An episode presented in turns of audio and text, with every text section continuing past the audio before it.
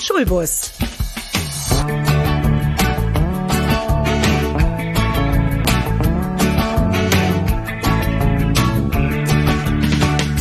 Der Podcast von und mit Andreas Gebhardt zum Thema Schule und Bildung.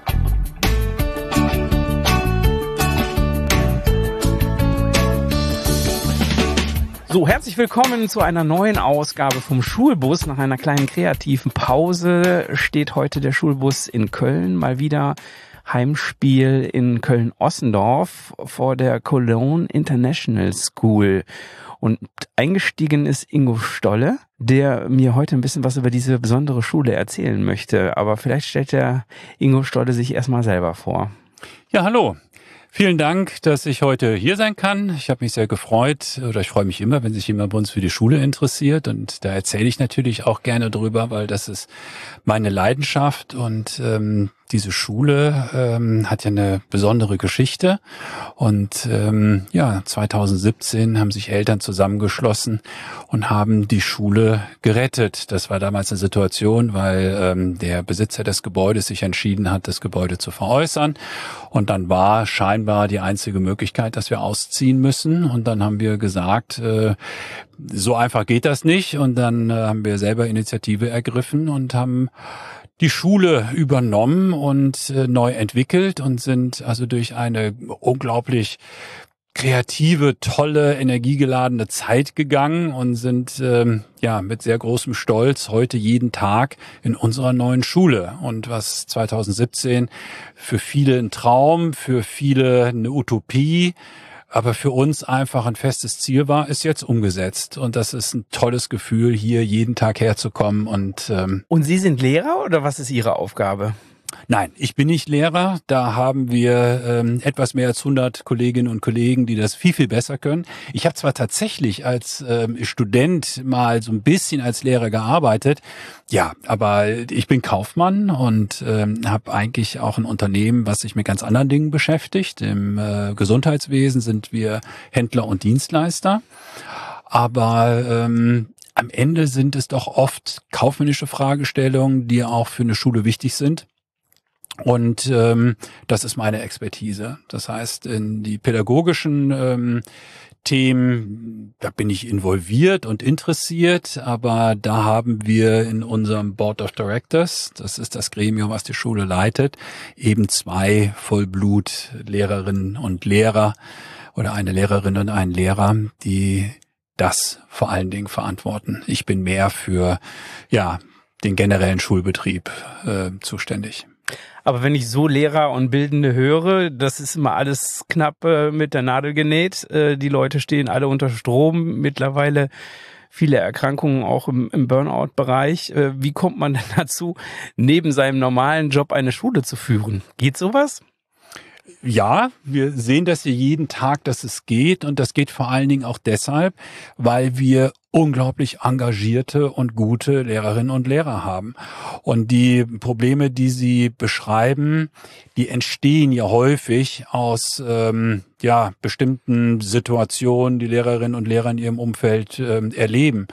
Und ich glaube, dass wir einfach ein sehr attraktives Umfeld, ein attraktives Arbeitsumfeld bieten weil wir kleine Klassen haben, weil wir äh, uns sehr viel Mühe geben mit den einzelnen Schülern, weil die Lehrer bei uns auch Unterstützung haben. Wir haben Counselor bei uns, die sich um, wir nennen das Special Needs kümmern, da, wo also Schüler, die besondere Bedürfnisse haben, sei es, weil sie eine Legasthenie haben, eine Dyskalkulie haben oder andere emotionale Probleme von zu Hause oder wo auch immer mit in die Schule bringen. Ähm, das wird nicht alles bei Lehrern abgeladen, sondern die haben eine kompetente Unterstützung bei uns. Wir haben gerade diesen Bereich auch nochmal äh, ausgebaut. Wir haben eine Psychologin bei uns jetzt angestellt, die ähm, diese Abteilung leitet. Darüber hinaus haben wir eben halt weitere weitere ähm, äh, Spezialisten, ähm, eine Lehrerin, aber auch eine weitere äh, Mitarbeiterin psychologischen Ausbildung, auch in Vollzeit, die genau da Unterstützung leisten kann. Und ich glaube, dass wir eine sehr hohe Zufriedenheit bei den Lehrern haben. Da geben wir uns auch alle sehr, sehr viel Mühe. Wir machen viel in der Weiterentwicklung, im Personal Development von den Lehrern. Und deshalb glaube ich, ähm, dass das auch ein Grund dafür ist, warum wir Probleme, die man vielleicht in anderen Schulen sieht, bei uns deutlich weniger sehen. Wieso höre ich von privat geführten Schulen immer, dass sie ein unheimlich äh, zufriedenes Kollegium haben und sich halt auch äh, viel mehr mit den, mit, den, mit den Schülern auseinandersetzen können? Warum kann man das mit einer staatlichen Regelschule nicht? Warum funktioniert das da nicht? Ist das am Ende des Tages eine finanzielle Frage, weil äh, so eine Schule hier privat finanziert wird und da natürlich auch viel mehr Budgets sind für Fortbildungen? Vielleicht verdienen die Lehrer auch mehr als äh, normale Lehrer auf einer, auf, auf einer Regelschule oder auf einer staatlichen Schule. Wie, wie kann man sich sowas erklären? Ich höre das immer wieder. Ich kann Ihnen das nicht erklären, wie die äh, Fortbildung und wie die Motivierung und die Incentivierung an staatlichen Schulen funktionieren. Ähm, ich glaube, ein wesentlicher Schlüssel liegt darin, dass man sich sehr respektvoll ähm, begegnet, dass man ähm, die Lehrer hört, dass man nicht fertige Konzepte über ähm, Schulen stülpt, sondern dass man mit den Lehrern entwickelt, was ist gut. Und äh, wir haben immer eine Sache gemeinsam, wir wollen uns um das Wohl der Schüler kümmern. Und das ist immer das, was im Fokus steht. Und das ist auch das, was Lehrer wollen. Und ich glaube einfach, wenn man eine Klassengröße hat, die kleiner ist, bleibt am Ende natürlich auch mehr Zeit für den einzelnen Schüler über. Und es ist ja dann nicht nur der Schüler, sondern es geht ja auch um den Kontakt mit den Eltern. Und da gibt es eben halt ähm, in der Regel ein sehr, sehr gutes Miteinander. Und man hat ein äh, gutes Verständnis darüber, die, äh, die Lehrer wissen über die individuellen Bedürfnisse der einzelnen Schüler. Und alles das hilft. Aber am Ende ist, glaube ich, so ein Hauptargument, viel zuhören. Und ähm, ja, ich glaube, das ist ganz wichtig, viel zu hören. Das heißt, äh, andere Lehrer, denen wird einfach nicht genug zugehört, beziehungsweise man kann dann halt auch nicht reagieren, wenn man was gesagt bekommt, wo man vielleicht agieren müsste. Das kann ich Ihnen nicht sagen, weil die Situation habe ich so noch nicht kennengelernt. Ich kann nur sagen, was wir machen und was, glaube ich, ähm, ein guter Weg ist. Mhm. Sie sagten, 2017 äh, wurde die Schule quasi neu eröffnet.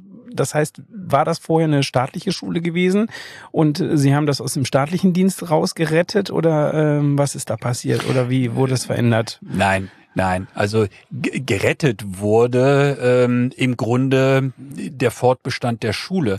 Es war nie die Situation, dass die Schule insolvent war oder dass die Schule ähm, wirtschaftliche Sorgen hatte. Das war nicht der Punkt. Der Punkt war, dass die äh, Stadt Köln äh, Bedarf an Schulgebäuden hatte. Das ist ja auch heute noch der Fall. Und ähm, ich sage das jetzt mal so salopp, da war dann eben das Hemd näher als die Jacke. Und ähm, derjenige, dem die Gebäude gehörten, hat halt ein attraktives Angebot bekommen und hat sich dann entschieden, ähm, an die Stadt Köln zu verkaufen. Und ich meine, er hat das im Grunde auch dann sehr fair kommuniziert. Das war im Februar 2017 und hat gesagt, so, wir machen auch das Jahr noch zu Ende natürlich, wir machen doch das ganze nächste Jahr noch. Ähm, aber ich habe mich jetzt entschieden, die Gebäude zu verkaufen. Und ähm, dann formierten sich eben halt Eltern, die gesagt haben, das ist ein so einmaliges Konzept und man muss ja auch wissen, an der internationalen Schule sind ja auch viele Schüler, die können sie nicht einfach ins staatliche Schulsystem bringen. Das heißt, wir stehen im Grunde auch nicht wirklich im Wettbewerb zu einem äh, zu der staatlichen äh, Bildung, denn viele unserer Schüler, die kommen aus dem Ausland, über 60 Prozent, die ähm, sprechen gar kein Deutsch und die sind auch gar nicht hier, um auf Ewigkeiten in Deutschland zu bleiben. Klassischerweise sind die bei einem Arbeitgeber, gibt's ja viele große und kleine im Umfeld, für zwei Jahre, für fünf Jahre hier, haben entsprechenden Vertrag, kommen oft von internationalen Schulen und äh, würden hier im öffentlichen Schulsystem überhaupt nicht adäquat beschult werden können. Und deshalb sehe ich uns gar nicht als, als Wettbewerber äh, von öffentlichen Schulen, sondern wir bieten eben halt ein eigenes Bildungskonzept an. Aber Sie haben gefragt, 2017, ähm, haben wir das aus dem öffentlichen äh, Bildungssystem gerettet? Nein, das war nicht der Fall, sondern wir wollten einfach, dass Köln eine internationale Schule behält und deshalb haben wir Investoren gesucht, Grundstück gesucht. Da muss man wiederum sagen, hat uns die Stadt Köln schon sehr unterstützt. Ähm, das hätte sonst dann auch nicht funktioniert. Und ähm, ja, und so konnten wir dann ähm, gemeinsam mit dem Team der Lehrer, äh, dem Team der Eltern, die eben halt auch über die Zeit, wo es halt nicht sicher war, finden die ein Grundstück, schaffen die das, innerhalb von fünf Jahren. Das war die Zeit, auf, der wir, auf die wir uns damals geeinigt hatten, die wir dann noch zur Untermiete im alten Gebäude äh, sein durften, das alles aufzubauen. Und da gab es natürlich Momente, wo man gedacht hat, schafft man das alles? Aber ja, jetzt sitzen wir hier und sind mächtig stolz darauf, äh, dass wir das geschafft haben. Und ich glaube, das ist vielleicht auch nochmal ein Aspekt, der zu diesem ganz besonderen Gemeinschaftsgefühl bei uns in der Schule führt, weil wir das eben halt gemeinsam gemacht haben. Natürlich hätten Lehrer auch die Möglichkeit gehabt, irgendwo anders hinzugehen und sich neu zu orientieren.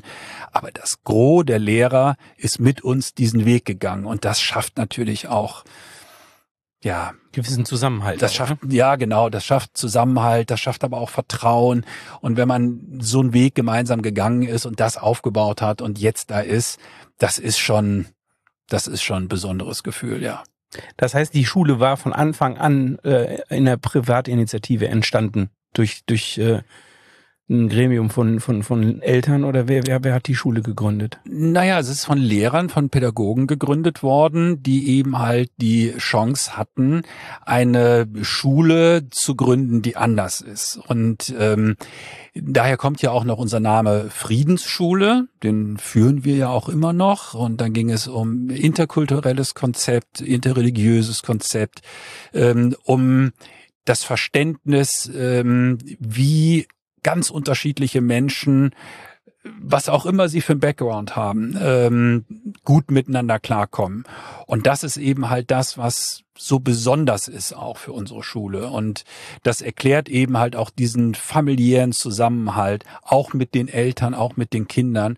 Wir sind eben eine Schule, die nicht anonym ist. Wir sind von der ersten bis zur zwölften Klasse und ähm, wir haben jetzt im Moment knapp 500 Schüler. Wir werden noch etwas wachsen können, was wir in den letzten Jahren nicht konnten, weil wir einfach in unserem engen Gebäude saßen, was für uns jedes Jahr etwas enger wurde, weil die öffentliche Schule, die dort äh, angesiedelt wurde, natürlich jedes Jahr etwas gewachsen ist.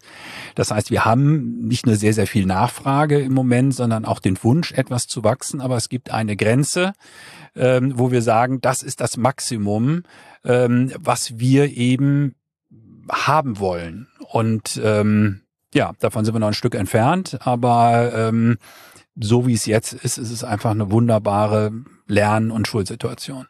Können Sie sich erinnern? Sie gehörten ja, glaube ich, mit zu dem, zu dem Gründungsteam oder sind äh, relativ kurz danach auch mit eingestiegen, so wie ich das jetzt aus unserem Vorgespräch in Erinnerung habe.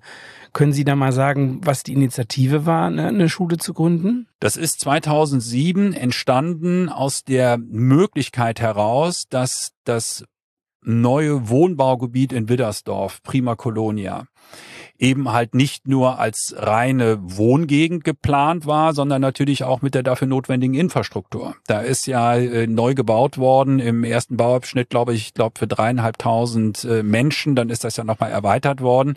Und dann gibt es natürlich nicht nur Wohnraumbedürfnisse, sondern auch Infrastruktur wie äh, Geschäfte des täglichen Bedarfs, Ärzte, Apotheken, Kindergärten und eben halt auch Schule. Und ähm, so wie ich das weiß, ist damals eben gesagt worden, wir wollen hier nicht nur ein großartiges Wohngebiet schaffen, sondern wir brauchen da auch eine ähm, wunderbare Schule.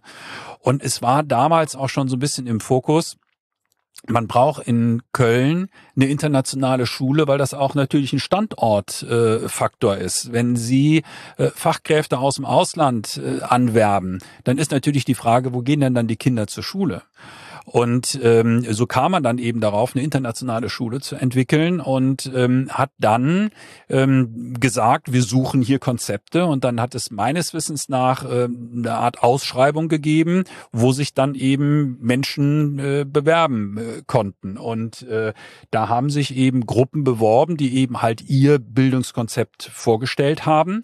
Und ähm, so ist es dann dazu gekommen. Und ähm, ich war dann ich glaube 2008 ich glaube 2008 ist mein ältestes Kind auf die Schule gegangen und dann kurz danach auch meine anderen beiden Kinder, die dann auch hier bis zum Ende waren. Meine Tochter ist ähm, letztes Jahr als Absolventin hier von der Schule gegangen. Was ist, können wir vielleicht nochmal so zusammenfassen, die, die, der grobe Unterschied jetzt auch äh, speziell von der Cologne International School äh, gegenüber einer normalen Regelschule? Wir hatten ja schon gesagt, äh, man, man kann halt normal äh, ausländische Schüler, die die hier hinkommen, Zeitarbeitsverträge beziehungsweise Projektverträge von Eltern, die kann man nicht auf eine reguläre Schule schicken. Das fand ich schon so ein bisschen faszinierend, gerade eben Ihre Aussage. Was ist da so different? Beziehungsweise sollte man nicht einfach das normale Regelschulsystem in Deutschland daran anpassen, solche Schüler halt auch aufnehmen zu können? Nein, ich glaube, ähm, das wäre nicht der richtige Weg, weil ähm, sie würden ja im Grunde niemanden einen Gefallen damit tun. Ähm, wenn sie für eine überschaubare Zeit ins Ausland gehen. Stellen Sie sich jetzt mal vor, Sie würden für zwei Jahre nach Brasilien gehen. Und dann sollte ihr Kind dort in eine reguläre öffentliche Schule gehen. Dann haben sie Sprachbarrieren. Ähm, dann würden sie wahrscheinlich ein Schuljahr verlieren, wenn es reicht. Das heißt, sie wären dann auch ähm, nicht mehr in der Klasse, wo sie dann reingekommen sind. Sie hätten nach einem weiteren Jahr sind sie wieder in der neuen Klasse mit all den Herausforderungen, die, sie, die sich daraus ergeben. Und dann äh, ziehen ihre Eltern vielleicht in ein Land, wo wieder ein anderes Schulsystem ist. Und dafür macht es natürlich total Sinn, ähm, dass es internationale Schulen gibt. Und der große Unterschied äh, liegt ja darin, dass die internationalen Schulen ein ähm, synchronisierten äh, Lehrplan haben. Das heißt, wenn Sie auf die internationale Schule in Köln gehen und dann gehen Sie nächstes Jahr auf die internationale Schule von Barcelona oder wohin auch immer, dann werden Sie dort einfach weitermachen können. Sie haben dasselbe Kursangebot und Sie kommen dann am Ende auch bei dem Abschluss raus, ähm, den eben halt alle IB-Schulen anbieten. Das ist nämlich das internationale Baccalaureat. Und ähm, das können sie natürlich. Ähm, es gibt ein paar Dinge, auf die man dann achten muss. Sie müssen das richtige Kursangebot wählen. Gibt es äh, eine Vereinbarung über die Anerkennung von ähm, nicht-deutschen Zeugnissen, über die Kultusministerkonferenz. Und da müssen sie sich eben halt nachrichten, damit sie die richtigen Fächerkombinationen wählen. Aber dann ist es auch vollkommen unproblematisch, dass, wenn das für Sie von Bedeutung ist, Sie dieses ähm, IB Zertifikat, das IB-Diplom, ähm, umschreiben lassen in deutsches Abitur. Und das ist auch nicht irgendwie ein Ermessensspielraum oder muss man mal gucken oder da muss man noch mal eine extra Prüfung machen, sondern wenn Sie eben halt das IB mit der entsprechenden Fächerkombination gemacht haben, Sie zwölf Jahre durchgängig aufsteigend die Schule besucht haben, dann können Sie dieses IB umschreiben ähm, in ein deutsches Abitur. Das heißt, Sie haben dann quasi beides. Ne? Das IB-Diplom bleibt ja und dann haben Sie das deutsche Abitur zusätzlich. Das heißt, man hat auch dann die Möglichkeit, äh, natürlich in Deutschland zu studieren. Wobei man sagen muss, dass auch immer mehr deutsche Universitäten ähm, das IB als Abschluss anerkennen, was manchmal sogar einen Vorteil hat, ähm, weil wenn sie über den Eingang IB ins, äh, in die Hochschule kommen können, haben sie mitunter andere Regelungen, was den Numerus Clausus betrifft oder sowas. Ähm, das muss man immer individuell gucken. Aber ähm, die Frage, warum macht es Sinn, dass ausländische Schüler, die nur temporär hier in Deutschland sind, ähm, auf eine internationale Schule gehen und nicht ins Regelschulsystem, ja, liegt einfach darin begründet, dass man dadurch weltweit ein durchgängiges Schulsystem hat. Wir hatten im Vorgespräch schon darüber gesprochen, auch dass ihr bilingual schult. Das heißt, ihr habt eine ganz spezielle ähm, Besetzung auch äh, des Lehrerkollegiums auf die Klassen. Das heißt, ich habe, wenn ich mich richtig erinnere, einen Native äh, Speaker Deutsch und dann einen äh, Native Speaker, ähm, der äh, quasi dann Englisch? dem Kurs entsprechend oder oder nur Englisch oder kann das auch brasilianisch sein oder sowas? Wie nein. bietet ihr da wie an? Nein, nein. Also natürlich, wir haben Lehrer aus ganz vielen Ländern, aus Südamerika, aus Nordamerika, also von jedem Kontinent der Welt haben wir Lehrer. Und äh, Australien ist, glaube ich, im Moment überproportional stark vertreten, äh, bezogen auf die Bevölkerung dort. Aber ähm, es ist immer so, dass wir ein Native English Teacher und einen äh, muttersprachlich deutschen Lehrer in der Grundschule haben. Das gilt für die allermeisten Fächer. Das heißt, bilingual, das ist natürlich ein weiter Begriff. Äh, Sie können einfach sagen, äh, es gibt zwei Fächer, die werden auf Englisch unterrichtet, dann ist das bilingual. Ja, man kann es aber auch so machen wie wir, dass wir, ich glaube, im Moment sind es 15 Unterrichtsstunden pro Woche, also ein ganz erheblicher Teil. Sport ist nicht dabei. Ähm, wir haben ja auch äh, Tai Chi in der Grundschule ähm, andere Dinge mehr.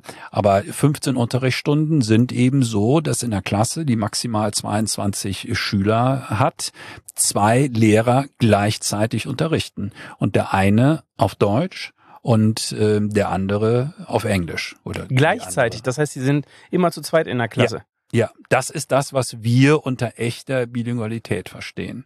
Und da lernen die Kinder natürlich sehr schnell ähm, mit der Frau ähm, Smith, da spreche ich Englisch und was anderes versteht die nicht oder will sie nicht verstehen und die andere eben halt Deutsch. Und dadurch entwickelt sich ähm, ja eigentlich sehr schnell ähm, die Sprachkompetenz sowohl im Englischen als auch auf Deutsch.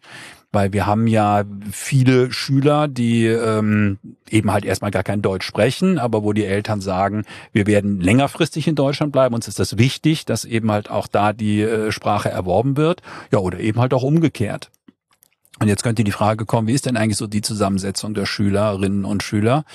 Und da gibt es im Grunde drei Gruppen, die ihre Kinder zu uns an die Schule schicken. Das eine sind die, wo wir jetzt schon drüber gesprochen haben, die ähm, für internationale Firmen arbeiten oder für Firmen ähm, hier in Deutschland, aber sie kommen selber aus dem Ausland und sind temporär da. Dann haben wir die Gruppe der deutschen Eltern, die aber eben selber einen internationalen Background haben, die eben halt wissen, ich werde auch mal ins Ausland gehen oder im Ausland waren, wo die Kinder schon auf einer internationalen Schule waren, ähm, die dann eben auch sagen, ähm, wir haben jetzt diesen Weg eingeschlagen und wir möchten den auch fortsetzen. Aber es gibt auch ähm, Eltern, ähm, die einfach das Umfeld schätzen und die ähm, für ihr Kind vielleicht auch äh, beste Chancen für eine internationale Karriere später mal im Studium offen halten wollen. Und all diese Eltern ähm, profitieren natürlich von unserem Schulangebot. Mhm. Wie groß ist die Klassenstärke? In der Grundschule haben wir ja auch immer noch einen festen Klassenverband und der ist maximal 22 Schülerinnen und Schüler. Und ähm, wenn dann eben kein Schulplatz frei ist, dann können wir eben halt auch keinen Schulplatz anbieten. Das heißt, für bestimmte ähm, Jahrgänge haben wir eben halt ähm, Wartelisten.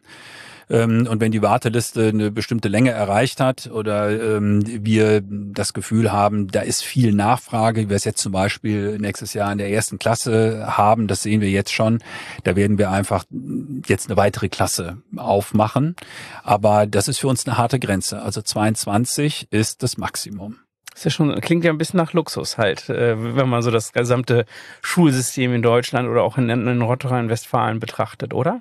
Ich kann nicht sagen, wie es in den öffentlichen Grundschulen ähm, passiert. Ich kann halt nur sagen, dass wir versuchen, die optimale Ausbildung für die Kinder darzustellen. Und ich glaube, es ist gut, wenn ähm, die Zeit, die Lehrer haben, sich eben halt auf ähm, weniger Schüler verteilt. Also ich meine, es gibt natürlich eine gewisse äh, Größe, die sie brauchen, weil es muss ja auch eine Interaktion stattfinden. Das heißt, wenn sie jetzt äh, die Klassengrößen hätten von zehn oder zwölf, ähm, das wäre pädagogisch sicherlich auch nicht optimal, weil ähm, es lebt ja auch davon, dass andere Fragen stellen, dass andere Ideen einbringen, dass da eine Kommunikation stattfindet. Also wir haben für uns herausgefunden, dass das eine sehr, sehr gute Klassengröße ist und ähm, wie finanziert sich die Schule denn? Wir ähm, schreiben eine Rechnung. Das heißt, es gibt ein Schulgeld bei uns. Wir sind rein privat finanziert. Wir bekommen keine staatliche Unterstütz äh, Unterstützung.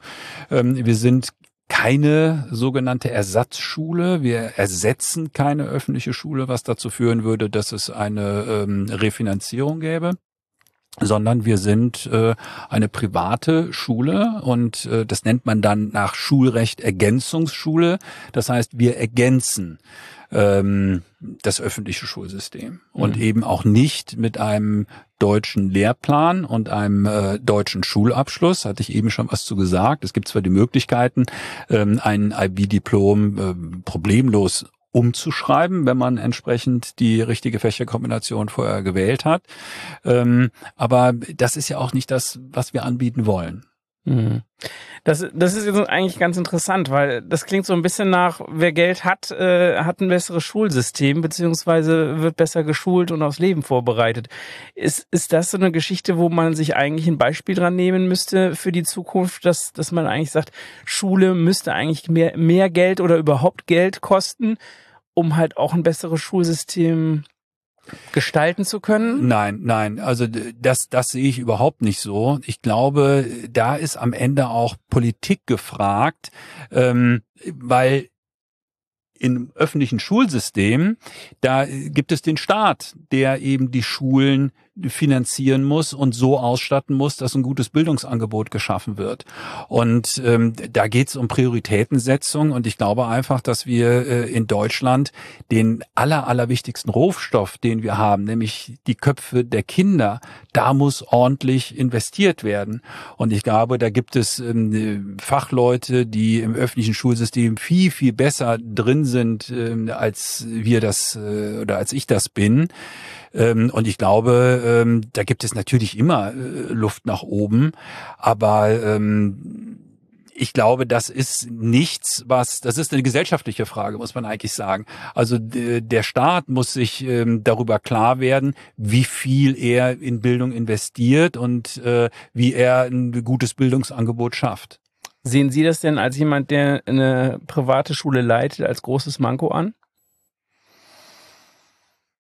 Ich, hört ja, es hört ja keiner zu. Naja, nee, also ich, äh, ich kann das nicht beurteilen, weil das, was wir machen, ist so anders. Wir sind eben, was unseren Lehrplan, was unseren Ansatz betrifft, was, was unsere Pädagogik betrifft, so anders.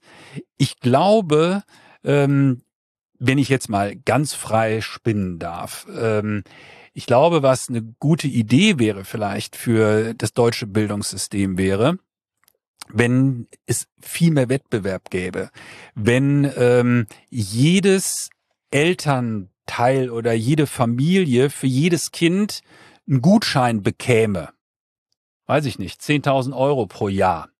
Und dann kann die Familie mit diesem Gutschein in der Hand entscheiden, zu welcher Schule bringe ich das? Zu einer öffentlichen Schule, zu einer privaten Schule, zu einer Fachschule zu einer IB-Schule. Es muss halt klar sein, dass es eine Schule ist, die in Deutschland arbeiten darf. Wir sind ja auch äh, eine genehmigte Schule. Ne? Wir unterliegen ja auch der Aufsicht äh, der Schulbehörden. Und äh, das heißt, da wird ja auch geguckt, dass hier der Unterricht vernünftig stattfindet und alles das. Ähm, aber dass man dann im Grunde für einen Wettbewerb sorgen würde. Und ich glaube, dann würden auch ganz, ganz, ganz schnell ähm, öffentliche Schulen einen erheblichen äh, Sprung machen, weil die dann natürlich auch die Freiheit bekommen müssten, zu entscheiden, was ist denn unsere Zielgruppe? Sind wir vielleicht super toll in Musik oder wollen wir super toll in ähm, Geisteswissenschaften sein oder sehen wir unseren Schwerpunkt ähm, wo auch immer? Ja. Mhm.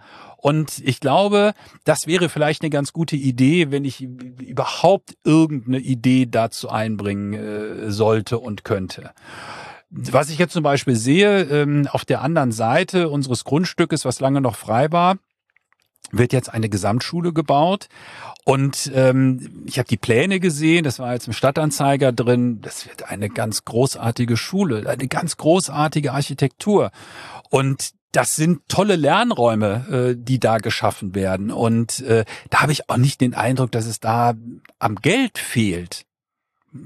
Aber da müssen sich andere Gedanken machen. Aber ja. Ich mag Ihre Zurückhaltung, dass Sie sagen, wir sind anders und äh, nicht, äh, wir sind besser. Ähm, das äh, finde ich, finde ich sehr gut. Aber was ich gerade auch gut fand, ist äh, Stichwort Zielgruppe. Ähm, und das habe ich auch im, im, im ähm, Vorgespräch schon so ein bisschen rausgehört.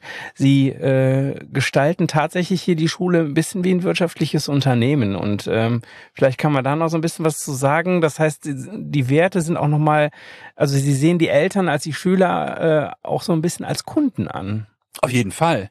Das ist ganz, ganz wichtig. Und daraus leiten wir ja auch im Grunde ähm, die Art und Weise ab, wie wir miteinander umgehen. Das heißt, es gibt bei uns im Grunde drei Säulen, von denen wir sagen, die tragen die Schule. Das eine ist Exzellenz. Exzellenz in der Bildung. Das heißt, äh, wir müssen äh, den Kindern, die vielleicht nicht so giftet sind, aber trotzdem die bestmögliche Bildung geben.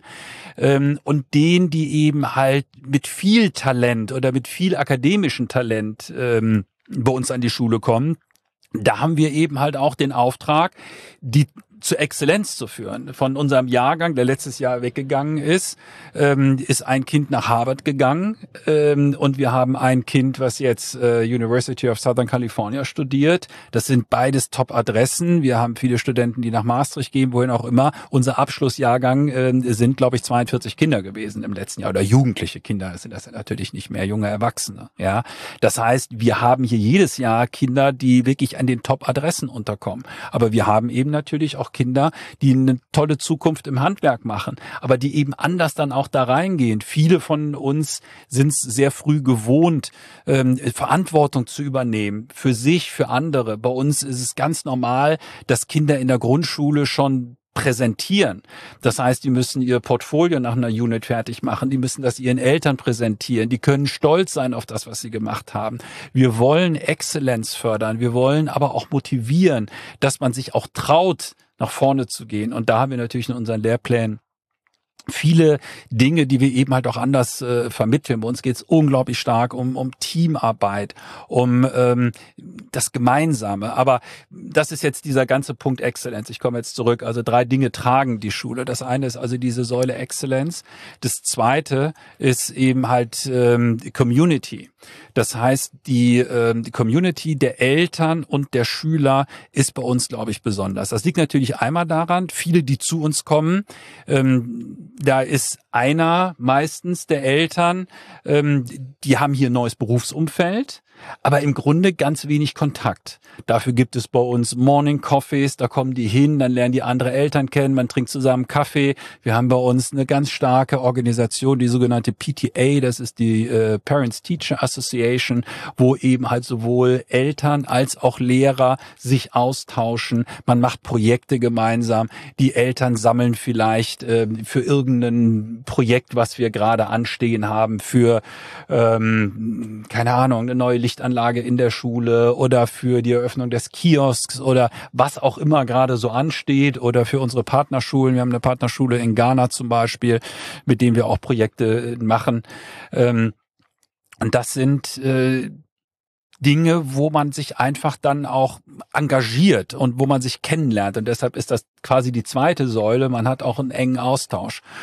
Ähm, und die dritte Säule ist eben halt, äh, jetzt sind wir bei Wirtschaftsunternehmen, Customer Experience. Und da muss man sich eben halt schon die Frage stellen, wie hätte man es denn gerne, wenn man sich's wünschen kann? Und wir haben eben viele Eltern, die sehr engagiert sind, auch beruflich und da geht's dann eben oft nicht, dass man äh, zwischen 8 und 16 Uhr zum Elternsprechtag kommt.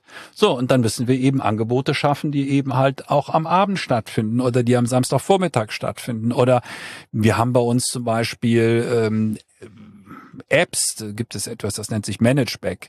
Ne, das haben die Schüler, das haben die Lehrer, das haben die ähm, Eltern und äh, jeder sieht ein bisschen was Unterschiedliches, aber die Eltern können natürlich gucken, wann stehen Arbeiten an, welche Timeline gibt es, wo sind welche Hausaufgaben zu machen.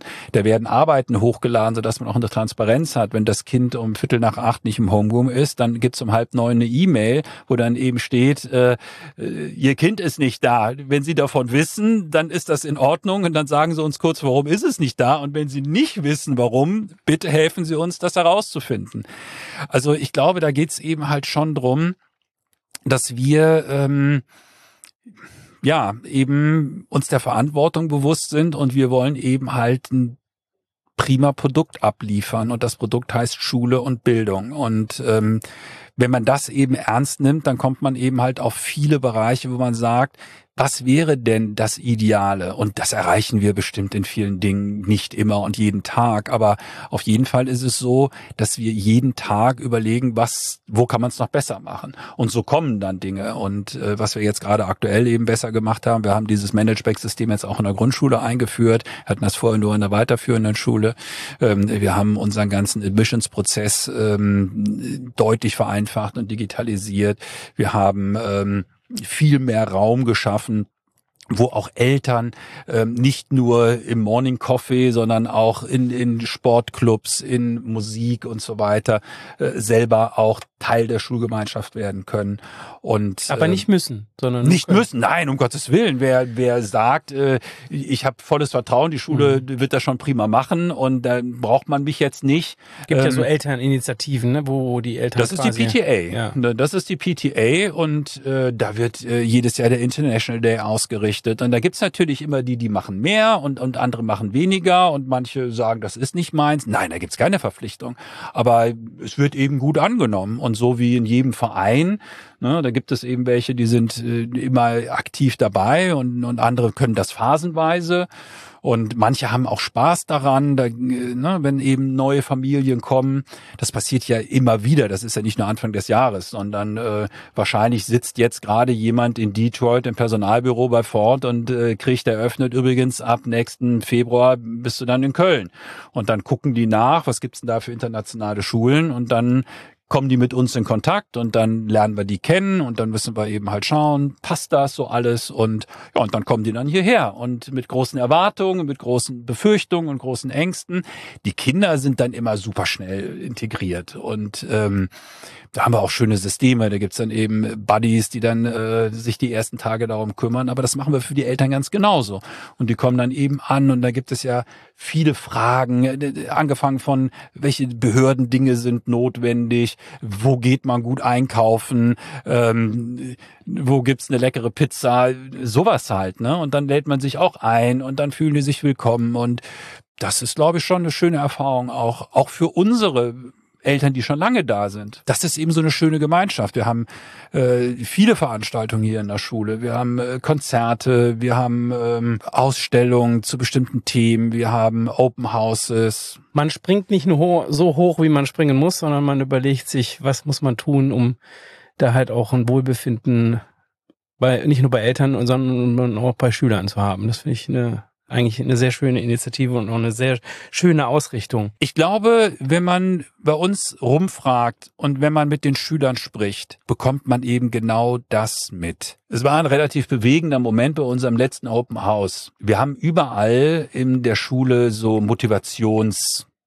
Statements, wo wir eben halt sagen, was wir glauben, was hilfreich ist, sich immer wieder vor Augen zu machen.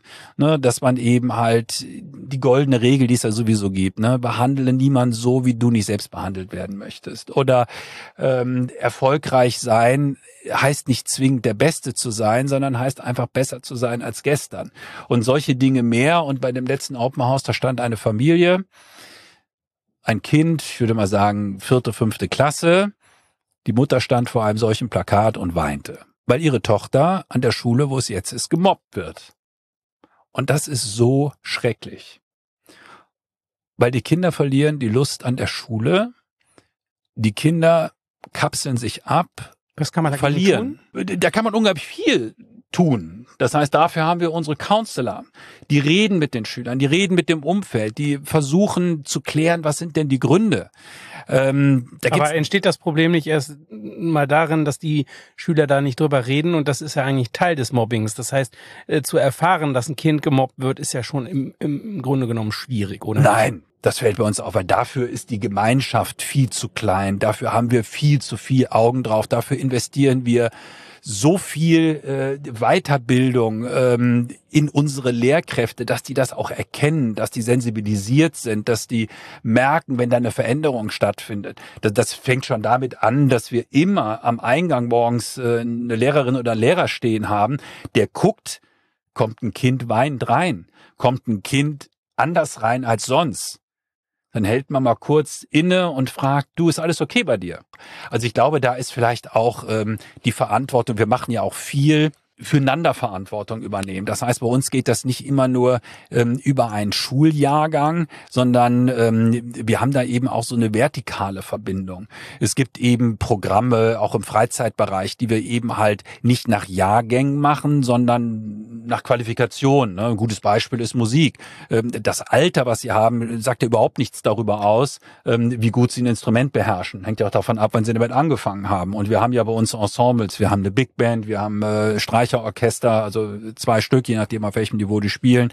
Ähm, dann haben wir zusätzliche Bläserklassen und ähm, ja, also ich glaube, es gibt kaum Instrument, was wir nicht anbieten. Hat doch bei uns äh, eine hohe Wichtigkeit da sind die eben halt äh, über viele Jahrgänge zusammen in einer Einheit, in so einem Orchester, in unserem Sportteams, die wir haben. Also Netball ist bei uns äh, so ein Ding, was äh, ja gut gemacht wird. Ähm, das hat bestimmte Vorteile. Netball ist keine Kontaktsportart, das heißt, da gibt's auch gemischte Teams, also äh, geschlechtlich äh, mhm. gemischt. Ähm, und ähm, auch die sind dann auch jahrgangsübergreifend. Das heißt, am Ende des Tages ist die Zwischenmenschlichkeit das Geheimrezept eigentlich und äh, vieles läuft zu oberflächlich ab und daran scheitern wir. Ich glaube, ähm, was uns besonders macht, ist, dass wir, und das ist, glaube ich, auch typisch für IB-Schulen, sehr früh den Menschen respektvollen Umgang miteinander beibringen, ähm, dass wir vor allen Dingen den Kindern beibringen, nicht nur Verantwortung für sich selber zu nehmen, auch das ist total wichtig. Viele Kinder müssen das lernen, dass sie auch eine Eigenverantwortung für sich selber haben. Viele Kinder müssen auch lernen, dass ihr eigenes Verhalten auch einen Unterschied macht. Manchmal ist es so, dass zu viele Dinge für die Kinder äh, von Eltern entschieden wird. Im besten Wissen oder im besten ja, in der besten Absicht selbstverständlich. Empathie kann man nicht lernen, aber ähm, man kann schon ähm, die Sinne schärfen darauf, mhm. auch für das Umfeld. Und äh, ich glaube, das macht unglaublich viel aus. Am Ende einer Folge frage ich meinen Gast immer nach drei Wünschen, die ich ihm erfüllen könnte, wenn äh, ich eine Fee wäre. Und das tue ich natürlich auch gerne bei Ihnen persönlich gesehen im Bereich Bildung, äh, was sind so Ihre drei Wünsche, die ich Ihnen erfüllen könnte, sollte? Also tatsächlich ist das Thema Bildung für mich ein unglaublich wichtiges Thema. Und ähm, ich glaube, wenn wir hier über die äh, Cologne International School sprechen, ist das eine Sondersituation. Wir haben eben ausführlich darüber gesprochen, warum das so ist. Also ich glaube, meine Wünsche würden dahin gehen, äh, jetzt mal ganz simpel in Köln angefangen, ähm, dass es die Stadt mit dem Land gemeinsam hinbekommt, dass es ein tolles Schulangebot gibt, dass jedes Kind tolle Bildung bekommt. Ich glaube, das ist ganz, ganz wichtig. Ähm, ich würde mir weiter wünschen, dass ähm, ein Verständnis äh, auch bei Eltern äh, stattfindet, dass Bildung etwas ist, was einen Wert hat. Dass äh, Bildung etwas ist, was ein Investment ist, und damit meine ich jetzt nicht nur Geld, sondern das geht ja auch um Eltern, die Kinder unterstützen, was ähm, später nur noch mit viel, viel, viel mehr Aufwand äh, da ist. Das heißt, ich würde eben halt mir auch wünschen, dass Eltern sich intensiv auch um die Bildung, viele Eltern machen das, gerade bei uns, aber ähm, und das finde ich toll und ich würde mir wünschen, dass das äh, für alle Kinder so wäre. Und, ähm, und ich würde mir eben halt wünschen, dass ähm, ja, die Politik sich darüber klar macht, dass der wichtigste Rohstoff, den wir haben, eben unsere Kinder sind. Ist auch nochmal gleichzeitig ein sehr schönes Schlusswort, äh, finde ich, mit dem Rohstoff. Ich danke Ingo Stolle für das Gespräch und dass er heute bei mir im Podcastbus beziehungsweise im Schulbus war und inspirativ äh, uns vielleicht alle auf neue Gedanken gebracht hat und wir mal darüber nachdenken könnten, was ich noch alles ändern kann und ändern darf in der Schule und in der Bildung in Deutschland. Herzlichen Dank, dass Sie da waren. Ja, herzlichen Dank für die Einladung. Ich war sehr gerne hier. Das war der Schulbus, ein Podcast von und mit Andreas Gebhardt. Hast du Ideen oder Vorschläge zu den weiteren Folgen oder einfach eine Frage? Dann erreichst du uns unter schulbus.gebhardt.media.